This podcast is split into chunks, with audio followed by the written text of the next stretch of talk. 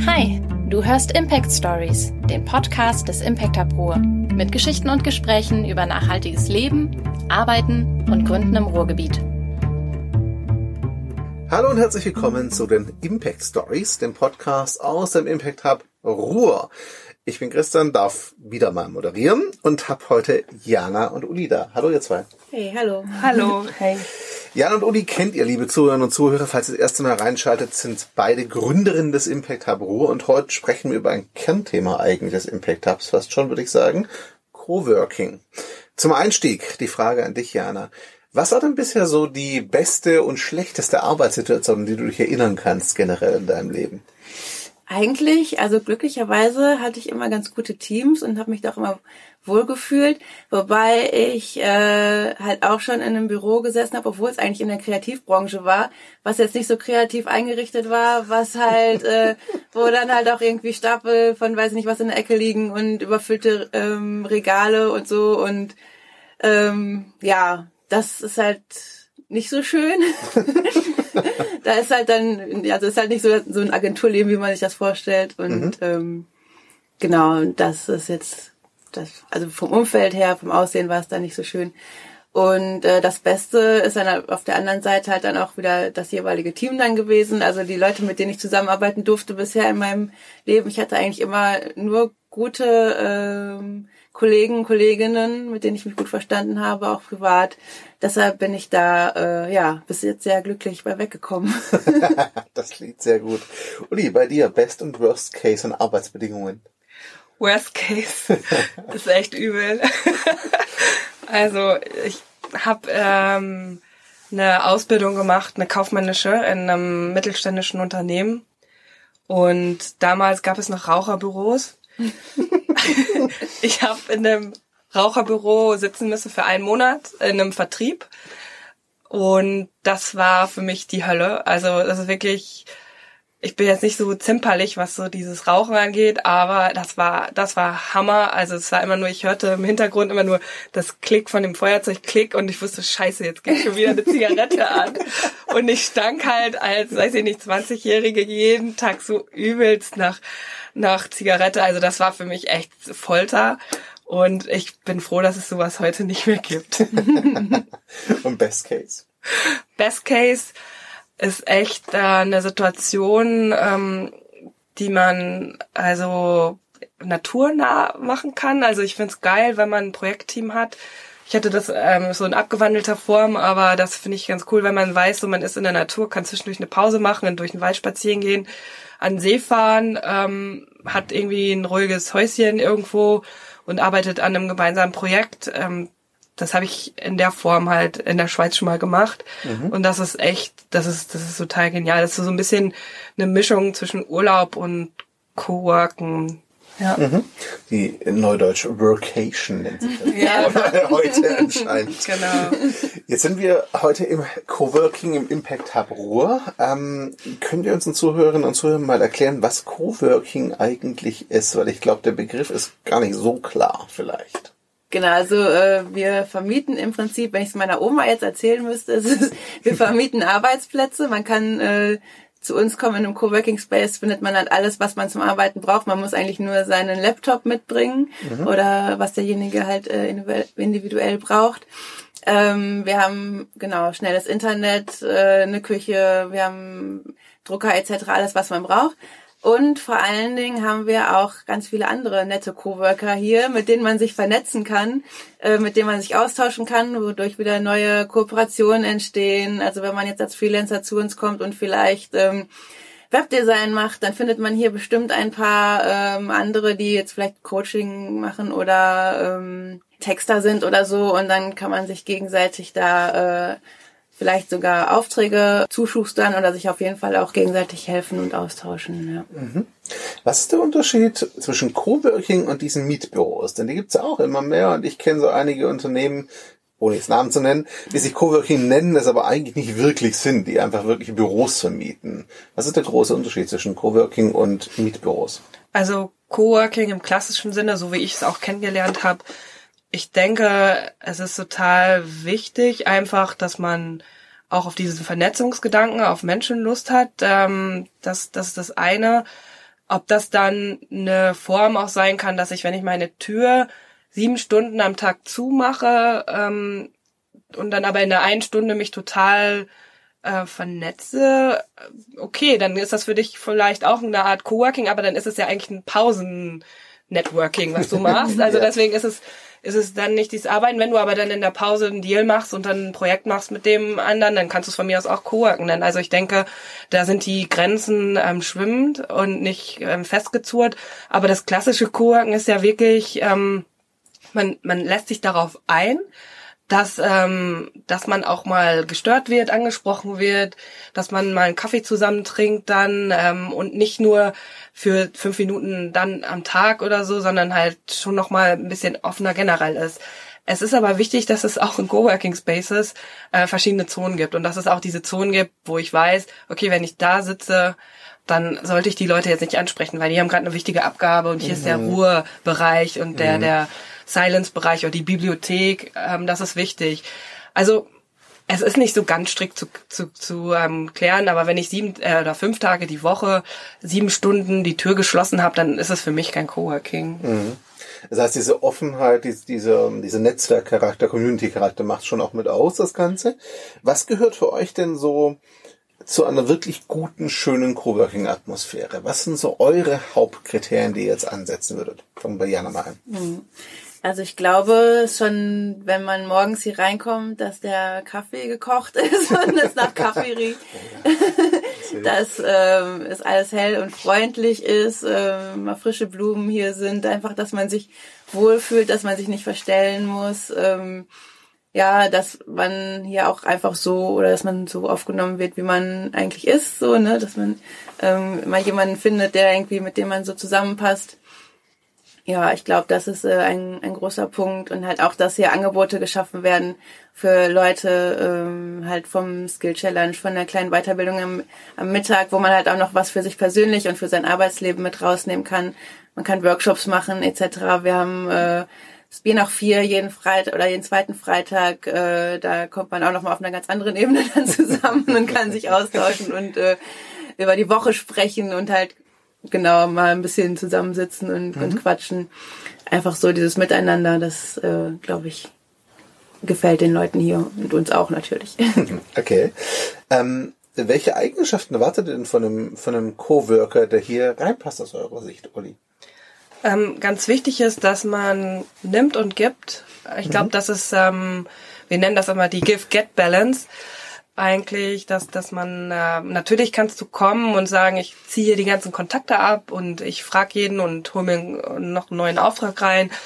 Aber wenn das nur einseitig bleibt, dann ähm, ist die Balance ja gar nicht da. Es ist ja viel schöner, wenn, wenn ein Austausch von Kooperation und Zusammenarbeit entstehen kann. Das heißt, ich gebe da noch was rein und ich kann was gut und das möchte ich mit in den Pott reinschmeißen für die Community und ich glaube einfach die, der Wille dazu, darauf da offen für zu sein, dass es nicht dogmatisch ist. Das, das möchten wir auf gar keinen Fall. Also muss auch mhm. niemand bei, bei den ganzen Community-Events mitmachen. Aber wenn ich da nicht irgendwie ein Interesse dran hege, weiß ich nicht, ob man dann hier glücklich wird oder genau das findet, was man sucht. Mhm. Also ich glaube, das ist wichtig, dieses, hey, ich habe Lust auf, auf Leute und auf Austausch. Mhm. Also wer keinen Bock auf Menschen hat, sollte nicht in Coworking Space unbedingt gehen. Ja, so auf jeden Fall nicht fünfmal die Woche, sondern vielleicht einmal im Monat oder so mal wieder unter Leute zu kommen. Wir haben da ja für jeden das passende Angebot. Ne? Also. Das ist eine Dosis Menschen. Ja, genau. Das ist auch, fehlt auch ein Geschäft. Oder wir können Special Days einrichten. Ja, genau. Für Menschen. Menschenscheue. Ja. Spannende Ergänzung. Ähm, habt ihr denn auch so, so konkrete Beispiele von Coworkern, die schon miteinander gearbeitet haben, wo sich schon was ergeben hat in Kooperation? Ja. ja. ja. Wir haben äh, ein ganz, also mehrere tatsächlich, aber ein ganz äh, schönes Beispiel ist, ähm, wir haben ja letzten, letztes Jahr äh, zwei Hackathons gemacht, einmal auch die Climaton und da hat unter anderem der André dran teilgenommen mit einem Team und hat da schon erste ähm, ja, Grundsteine für A-Index Ruhr ähm, gelegt die ähm, jetzt mittlerweile bei uns sitzen. Und genau, da bei dem Climathon hat er da mit der Idee damals nicht gewonnen, ist dann aber zum nächsten Hackathon gegangen, nämlich zum Next Level Ruhe und da ist er dann äh, in das Team, also ist unser schon Mitglied Stefan mit äh, in das Team dann reingekommen und haben das die Idee dann weiterentwickelt mhm. und da ist jetzt dann ein Nextro raus entstanden, die jetzt auch immer noch bei uns sitzen und äh, an ihrer Idee weiter ähm, ja arbeiten und da auch schon recht erfolgreich mit sind. Mhm. Das ist halt ein so ein, äh, ein, ein Beispiel, was hier aus so Kooperationen entstehen kann und vor allen Dingen halt auch aus solchen Veranstaltungen. Eine Anekdote ist auch ein Mitarbeiter vom Haus der Technik, ähm, ehemaliger Mitarbeiter vom Haus der Technik, ähm, war ziemlich oft bei uns, mit dem sind wir jetzt auch befreundet und der hat quasi irgendwie über verschiedene Themen, Instagram, Fotografie, jemanden kennengelernt. Ähm, die sind immer wieder zu uns gekommen, haben so hier einen Ort gehabt, wo sie gesagt haben, cool, hier, lass uns wieder da treffen. Und ähm, aus denen sind jetzt die Ruhrpott-Romas ähm, gewachsen. Mhm. Ähm, die Jungs haben zusammen bei uns ähm, Skillshare-Lunches ähm, gegeben zum Thema Instagram. Die sind super, ähm, super gut angekommen. Dadurch haben sie dann diese Ruhrpott-Romas äh, Geschichte auch überhaupt zum Rollen gebracht. Das ist recht cool. Jetzt ähm, sind halt die beiden oft hier. Es gibt dann immer wieder so ganz kleine Sachen wie, okay, jemand baut eine Webseite, wir haben hier einen Webdeveloper, der baut dann die Webseite für denjenigen. Jemand braucht eine Übersetzung, dann ähm, sitzt hier dann auch eine Übersetzerin. Ähm, gleichzeitig braucht dann jemand wieder Fotos. Dann äh, gibt dann ein Fotoshooting mal im Hub, wird gerne mal ähm, benutzt, auch als ähm, Kulisse für ein Fotoshooting. Und ja, das, das sind so Kleinigkeiten, wo man dann sagt, hey, ich habe hier was, kannst du mir helfen? Ähm, das entsteht dann einfach bei einem Kaffee oder so. Mhm. Das ist halt cool. Ähm, man kann das auch gezielt machen über uns. Man kann auch sagen, hey Uli, ey, ich suche jetzt unbedingt jemanden, der übersetzt. Ich, ich muss hier was ins Englisch übersetzen und ich bin grottig da drin. Kennst du jemanden? Und dann überlegen wir kurz, ähm, gucken nach in unserer Kartei, sollte ich gerade schon sagen, im Karteikasten. digitalen Kartei. In dem Karteikasten im, äh, in der Bibliothek, im Nachschlagewerk unter ähm, Translation und ähm, ja, und, und das ist auch möglich. Mhm. Jetzt habe ich Bilder im Kopf, wie er in der Bibliothek steht. Aber ja, das ist mein Kopf. Genau. Ihr habt vorher gesagt, ähm, Coworking Space ist ja auch sowas, was klassischerweise viel Selbstständige anzieht und Startups anzieht. Ähm, habt ihr denn auch Mitarbeiter von Unternehmen, die hier arbeiten ab und an? Ja, auf jeden Fall. Also sogar gar nicht so wenige. Okay. Das äh, sind halt oft äh, ja dann äh, Arbeitnehmer, die sonst vielleicht von zu Hause aus arbeiten mhm. würden, weil irgendwie ihr Büro, ähm, weil sie hier im Ruhrgebiet ähm, arbeiten und wohnen, aber ihr ähm, Arbeitgeber zum Beispiel in Berlin oder München sitzt und sie sonst halt Homeoffice machen und das denen aber dann einfach zu langweilig wird oder sie halt mehr ja wieder auch unter Leute kommen wollen, was anderes sehen wollen oder vielleicht auch nicht so gut konzentriert zu Hause arbeiten können. Die kommen dann hierhin äh, für vielleicht immer nur zwei Tage die Woche, aber auch mal drei oder vier. Und genau, die sitzen dann halt auch mit hier ne, drin und äh, tauschen sich wunderbar aus und ja, nehmen dann halt auch immer noch was für sich mit und können dann natürlich auch immer gut ähm, auch wieder was zurückgeben, weil mhm. sie ja dann auch Expertin, weil sie nicht Marketing oder so zum Beispiel sind und dann können sie da auch mal den Startups, wenn die da noch äh, Hilfe brauchen oder dem einen oder anderen Gründer noch ein bisschen äh, ein paar Tipps verraten. Das ist immer ganz schön. Mhm. Frage, ähm, geht ihr auch aktiv Unternehmen zu oder könnt, könnt ihr zumindest Empfehlungen aussprechen, für welches Unternehmen so ein Einsatz von Coworking Spaces auch mal sinnvoll ist im Zweifel? Ich denke mir, ähm, im Endeffekt jedes Unternehmen, das, das in diesem Bereich sich verändern möchte, und das gibt, geht dann nicht auf eine Branche zu. Ähm, natürlich, wenn ein Unternehmen sagt, wir sind ITler und wir arbeiten sehr agil, immer wieder in Projektteams, das ist in der Branche ja üblich, dann ist die vielleicht eher geeignet, aber im Endeffekt ist es ja für jedes Unternehmen, das Innovationsteams hat oder Projektteams, die sich zeitweise zusammenschließen, vielleicht interessant, dass man äh, passende Räumlichkeiten hat. Und wenn ich dann an ein Unternehmen denke, das Abteilungen hat und in den Abteilungen gibt es Büros, Großraumbüros ähm, mit fünf bis sechs Leuten oder es gibt Flure, wo 16 Leute zusammensitzen. Wie kann ich auch eine Atmosphäre dann schaffen, dass, dass wenn ich auf einmal ein Projektteam über drei Monate bildet, ähm, auch vielleicht die, die Umgebung findet, die gerecht ist, um halt auch mal kreativ und neu in einem Projekt zu arbeiten und agil vor allen Dingen auch ähm, flexibel zu bleiben, mal zu sagen, oh, heute sind wir zu fünft, am Morgen zu zweit, äh, nächste Woche kommen dann noch die Leute aus Amerika dazu, dann sind wir 18. Mhm. Ähm, ich glaube, dann könnte man ähm, A, entweder Coworking Spaces nutzen, Sprinträume anmieten, so nennt man manchmal diese Räume, die man für mehrere Monate mietet, oder aber man, man schafft sich zu Hause, also im Unternehmen, selber diese Flächen, die man dann auch mal umgestalten und flexibel generieren, äh, aufbauen kann. Mhm. Lass uns gerade das Stichwort aufgreifen. Es will ein Unternehmen vielleicht, das zuhört, sagen, okay, wir haben Außendienst dort Leute im Homeoffice, die gerne einen Impact kommen. Auf Dauer macht es aber schon Sinn, das selber aufzubauen. Das ist jetzt so nicht unbedingt Alltagsgeschäft für 90 Prozent der KMU, die ich zumindest kenne. Das ist es nicht so normal. Ähm, leistet ihr da auch Unterstützung? Also bietet ihr auch Beratung und ähnliches an, wenn es um diese Umgestaltung im Unternehmen tatsächlich geht? Ja, ähm, wir begleiten Transformationsprozesse wenn ein Unternehmen kommt und sagt, hey, ähm, das lohnt sich bei uns, wir haben halt diese Projektgruppen, ähm, die sind oft hier bei uns und müssen sich zusammenstellen und zusammenarbeiten, dann sind wir auf jeden Fall auch ein Ansprechpartner auf Unternehmensseite und können beraten im Thema Space Design, ähm, Coworking, Ausgestaltung, aber dann auch natürlich in Kombination mit, mit dem Thema Community Building. Also wie kann ich auch eine Community bauen, äh, wenn es um meine Mitarbeiter geht? Und wie kann ich vielleicht auch Räume schaffen, dass äh, nicht nur diese Projektteams sich da zurechtfinden, vielleicht möchte ich ja auch für Innovation, dass äh, die rumschwirrt in meinem Unternehmen, möchte ich einfach einen Raum geben. Das heißt, man kann auch vielleicht Formate entwickeln, wo man sagt, okay, hier sind Leute mit Ideen gefragt aus meinem Unternehmen, aber vielleicht kommen die aus ganz verschiedenen Abteilungen, haben sich vorher noch nicht mal gekannt, aber jetzt gibt's hier so einen Raum und so ein Format, ein Programm oder ein kleines Event, wo diese Leute aufeinandertreffen, die Bock drauf haben. Und da sind wir auf jeden Fall mit dem Impact Hub ähm, ein guter Ansprechpartner. Also ich, ich würde sagen, auf jeden Fall in, in diesen Bereichen ein sehr guter Ansprechpartner. Mhm. So eine abschließende Frage von der Richtung her.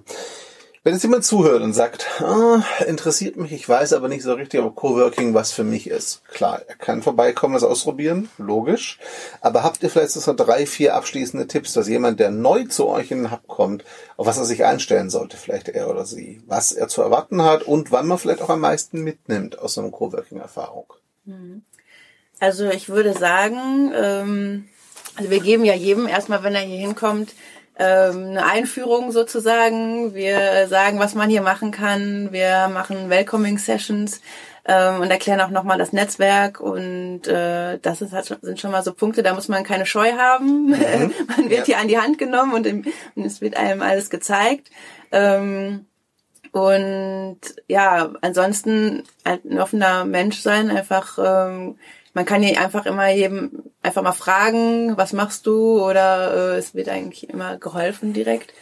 Und ähm, ansonsten macht es halt Sinn, an den ähm, Community-Veranstaltungen auch teilzunehmen. Ne? Also mhm. wir machen zum Beispiel dann die Welcoming Sessions auch extra dann vor dem Sexy Salad am Mittwoch, ähm, damit halt die Leute direkt äh, mit zusammen, äh, nicht frühstücken, wollte ich schon sagen, Mittag essen können.